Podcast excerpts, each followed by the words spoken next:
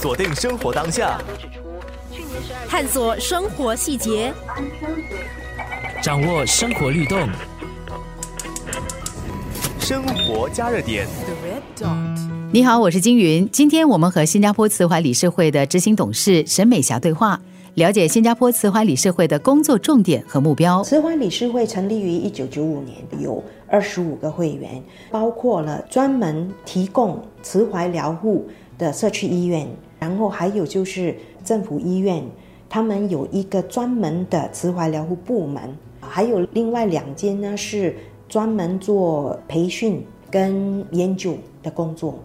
这样的一个理事会，其实它扮演着一个很重要的角色，在专业领域上，包括医生、护士、护理员的协调，是对整个慈怀疗护呢是很极大的影响。另外一块是公共教育这一块，我们现在也是在积极的去推广，也希望说公众能够，尤其是那些走过这条路的看护者，能够跟大家分享自己的经历。这个是很重要的，在提高人们对慈怀疗护认知的工作上，他们又面对哪些挑战呢？最大的挑战是大家都比较忌讳讨论临终事宜，另外就是大家都可能在一个误区里面，就是觉得说我今天有病重，我在看医生，我就是得到了呃足够的医疗的照顾。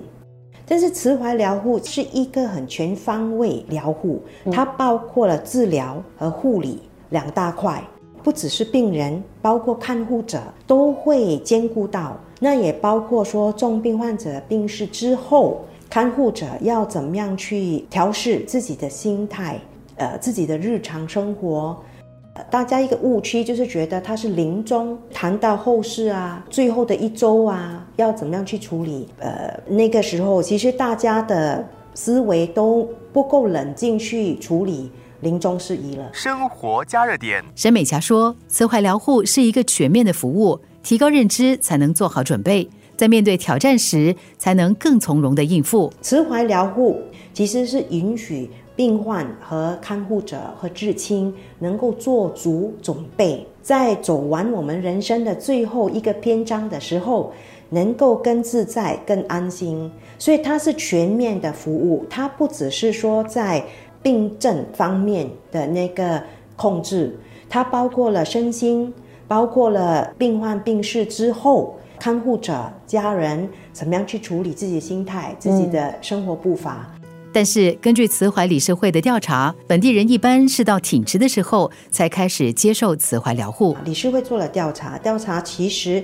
显示，当一个病患在接受慈怀疗护到病逝，癌症病患呢大概是三十到三十四天，非癌症病患呢是更短，大概十一到十四天。所以，其实，在那么短的时间里面，要真正的去能够看到慈怀疗护的那个优点，或是说作为一个病患，或是作为一个看护者所能够获得的资源，在精神上，在症状控制方面，都是不理想的。我们希望把这个时间点能够拉长。那病患至亲也能够知道，说我几时能够要求慈怀疗护，医生、护士也能够在适当的时间点，就是跟病患、跟至亲提议说，可能要考虑慈怀疗护。生活加热点，他也特别说明，慈怀疗护的病患不只是人们一般会想到的癌症病患，慈怀疗护的病患呢，其实不只是癌症病患，还包括了老人痴呆症啊。各大器官衰竭啊，那当然，癌症病患因为科技的发达，通常我们都知道说第四期啊、末期都有大概的一个时间点。嗯，但是对于比如说心脏衰竭啊、啊各大器官衰竭啊、老人痴呆症啊，这些就可能比较难去准确的判断。或是说预测大概一个一个时间点，嗯，所以这一个呢，可能很多人都认为说这样的话，我就是继续每个月去看医生啊，但是那个不是解决病患的生活品质的一个最佳的选择，嗯，所以我们希望说慈怀疗护大家了解它的服务的对象、时间点，你几时可以要求慈怀服务。那慈怀服务也有不同类，有的是在医院啊，有的是在慈怀疗护啊的专科医院啊、社区医院，也有在家里接受慈怀疗护，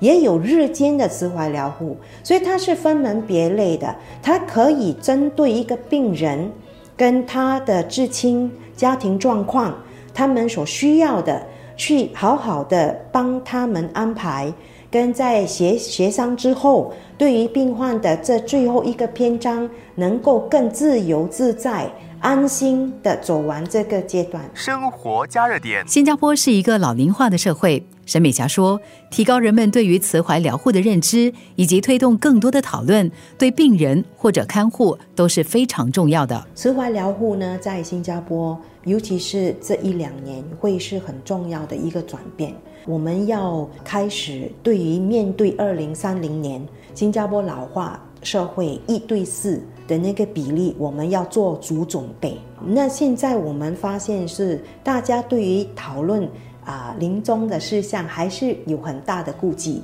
大家都有听到五福，其实其中一福就是善终。那善终是必须大家去努力，提早去做功课，才得以善终。所以，我们希望说，这一两年在社区推广，我们会更积极的推推广。那我们也希望公众人士，如果说他们能够当我们的义工，也可以帮我们推广这样的讯息，这个是很重要的。嗯，那在专业那一块呢，卫生部也现在在跟整个。慈怀疗护的专家们都在讨论接下来十年、五年新加坡的全国慈怀疗护的策略。大家都在我们一生当中一定会做一次看护，未来的看护者、未来的病人，我们都必须走完这条路。所以，这个是希望这两年大家能够一起来把这一块功课做好它。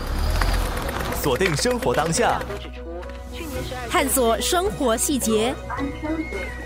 掌握生活律动，